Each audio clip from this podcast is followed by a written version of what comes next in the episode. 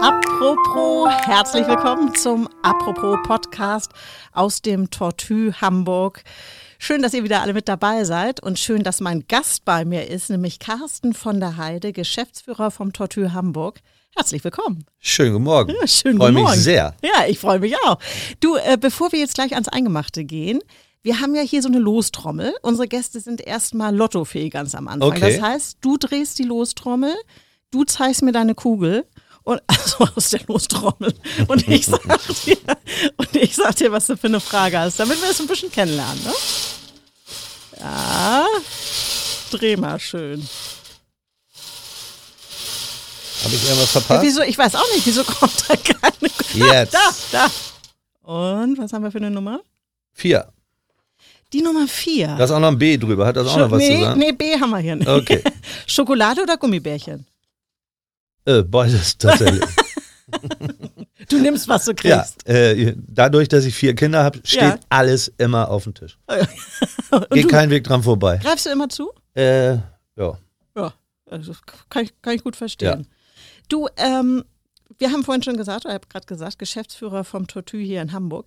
Die Gastronomie ist ja quasi in die Wiege gelegt worden. Das stimmt tatsächlich, ne? ja. Deine Eltern hatten Landgasthof in Bischhafen bei Stade. War das dein Traumjob oder war das eigentlich so, dass du eigentlich auch nicht anders konntest? Ich konnte irgendwie auch nicht anders. So im Nachhinein, wenn ich da so drüber nachdenke, stand es fest, weil ich Einzelkind war. Meine Eltern hatten einen Landgasthof mit Saalbetrieb und Fremdenzimmer und ähm, eine Bundeskegelbahn, alles, was man so hatte. Ja. So, und dann ja, stand es eigentlich fest, dass ich äh, tatsächlich dann irgendwann die Kochlehre nach meinem grandiosen Realschulabschluss äh, die Kochlehre begonnen habe mit 16. Aber du hattest schon auch Lust drauf, oder? Ja, tatsächlich, wie ich dann Ja. die Lehre begonnen habe, hat es unglaublich viel Spaß gemacht. Ich Ja. hatte ganz, ganz tolle Kollegen, was wahrscheinlich auch damit zu tun hatte. Wir waren 17 Lehrlinge in der Küche. Das ist ja recht viel. Mhm. Und das war, war dann so ein, so ein unglaublich schöner Zusammenhalt in, in der Gastro, muss man wirklich sagen. War, waren tolle Jungs dabei, zu denen ich heute noch Kontakt habe. Ja. Also ihr macht noch so, so regelmäßige Treffen dann, oder wie? Mm, Ja, das ist erst tatsächlich vor drei Jahren entstanden und jetzt gab es letztes Jahr ein Treffen. Ach, das ist ja, Ja, war wirklich, war interessant, wie die Cool. so alle. Wie die sich so alle entwickelt Ja, haben. wer, noch in dem, wer auch noch in der Branche ist. Das wollte ich gerade sagen. Ja. Wie viele sind noch in der Branche? Äh, nicht mehr viele tatsächlich. Sind die meisten ausgestiegen? Viele sind ausgestiegen. Ja. ah, okay. Sind dann im, im Vertreter oder, Ja. ne, aber irgendwo Gastro anhängig, aber eben nicht mehr in dem Job. Was hast du denn dann gemacht? Wie ging es dann weiter für dich? Bei mir, ich habe in Hedendorf ja Neukloster habe ich gelernt, in der Mhm. Valhalla, drei Jahre. Und dann bin ich nach Hamburg ins Fischereihafenrestaurant zu Herrn Rüdiger Kowalke, was mit Abstand der beste Chef war, was man sagen kann, was man haben Echt? konnte in Hamburg. Ja, unglaublich toller Typ. Ja. Hat er so viel beigebracht oder war der so, so Mm. nett oder? Ja, was heißt, er hat einen der Gastronomie auch vorgelebt. Ja. Ne? Der Er war halt war durch und Gastgeber. durch, ne? Er war durch und durch Gastgeber, äh, muss man wirklich sagen.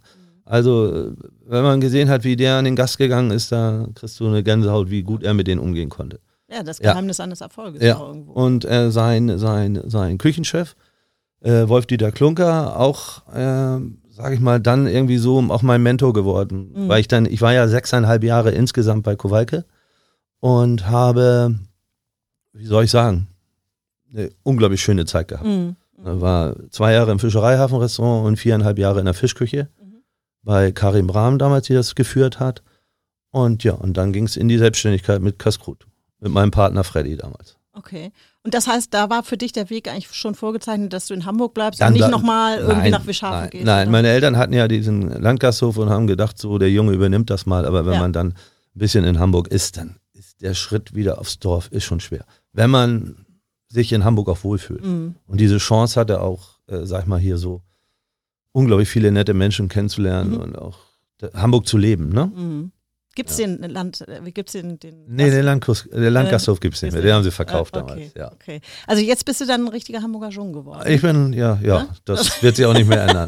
2018 dann Tortue mit der. ja, da, da, 2018 war ja die Eröffnung. Genau. Ja, es Hm? ging ja vorher los, ne? Die Wie Planungsphase. lange vorher?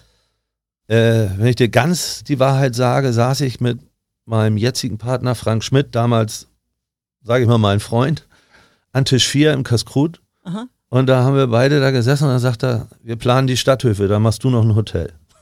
Das ist 14 oder 15 Jahre her.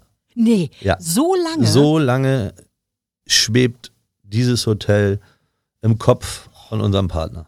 Und, und da hast du aber auch nie die Lust verloren oder so. Ich meine, das Was heißt die Lust verloren? Ich habe ja dann acht Jahre haben wir da nicht mehr drüber gesprochen. Ach so, ach so, da wurde äh, So. geschwiegen. dann, Ja, ja, er hat, ich glaube, es im Stillen genossen und hat gedacht, das Ding hänge ich dir noch um.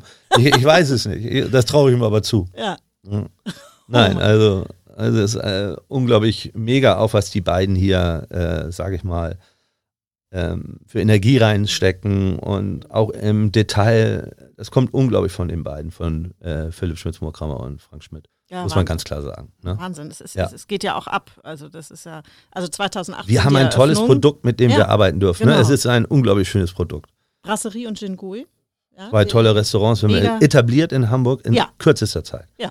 Ja. Kann man, äh, kann man sagen. Kann man Und beim Hamburger muss man ja auch, was ja nicht immer so einfach Nee. ist für ein Hotelrestaurant. ich wollte gerade sagen, normalerweise, ähm, das ist ja in, in Amerika, finde ich, ein bisschen anders, aber in Deutschland gehst du ja nicht so typisch in ein Hotel, um da essen zu Wir haben gehen. ja ganz viele Hamburg Gäste, die hier einchecken Genau. und dann erst sagen, okay, Ja. wir hätten ja auch hier essen können. Ne? Genau. Aber klassisch reservieren sie dann, googeln einen guten Italiener, sage ich mal, und haben Ja. da den Tisch und dann sind sie, kommen in den Innenhof und denken, ui, das habe ich verpasst. Ja, das ist hier schon Ja, sehr, sehr Ja. besonders. Und da merkt man in der, in, bei, bei Stammgästen, die dann jetzt einen Tisch gleich reservieren beim, äh, bei der Zimmerbuchung. Ach so. Das wird mehr. Ja. Das Ja. wird mehr. ja, weil sich das einfach rumspricht, ne? Das, das spricht sich rum und äh, wer schon mal hier war, will einfach nicht wieder an der Rezeption stehen und sagen, Entschuldigung, äh, wir hätten gern einen Tisch und wir müssen sagen, sorry, ausverkauft Ja. oder kommen Sie erst um neun oder Ja. kommen Sie um 17 Uhr. Nee, das ist, das ist schon ganz besonders. Aber wie gesagt, Brasserie Gingui, das ist ja auch, da hast du ja auch ordentlich was zu tun. Ne? Ich habe aber tolle Leute, die mich da unterstützen, muss man Mhm. ganz ehrlich sagen. Wir, äh, der Küchenchef der, oder der Direktor und der Küchenchef, die sind vom ersten Tag an da. Wir haben äh, unglaublich viele in den Chefpositionen im Hotel, die vom ersten Tag äh, für uns arbeiten. Und das finde ich ist auch extrem besonders. Das, Das- ist, das ist in der Gastro nicht gang und gäbe. Ist es nicht in der Gastro eigentlich genau so, dass sich das unheimlich schnell dreht, das Rad? Das dreht Ja. sich eigentlich zu schnell. Du hast, wenn du jemanden eingearbeitet hast, ist er leider meistens schon wieder weg. Woran liegt das? Was glaubst du? Ich glaube, weil wir immer neue Sachen machen. Mhm. Weil wir, weil wir immer, weil wir nicht stehen bleiben und weil wir, wir wollen ja auch anders sein wie andere Hotels. Das ist ja der Plan. Dass, dass du äh, auch als Hotelgast die, dir sagst, okay, ich muss gar nicht da raus, ich kann jetzt, in Zukunft kann ich ins Atelier gehen, da kann ich meine Arbeit machen oder ich gehe ins Petit, kann Kaffee trinken. Ich muss ja fast unseren Klotz gar nicht verlassen. Ja, es ist Kann ja, wie so eine abdecken. Welt. Ne? Ja, ja. Ja. Dann äh, ist noch was in der Pipeline. unsere Dachterrasse. Ja. ja, die kommt ja, aber erst wenn es wieder tatsächlich. Also- also, wir haben ja das große Glück, wir gucken raus und wir haben August und, äh, Und es ja, regnet. wir haben 10 Grad und es regnet.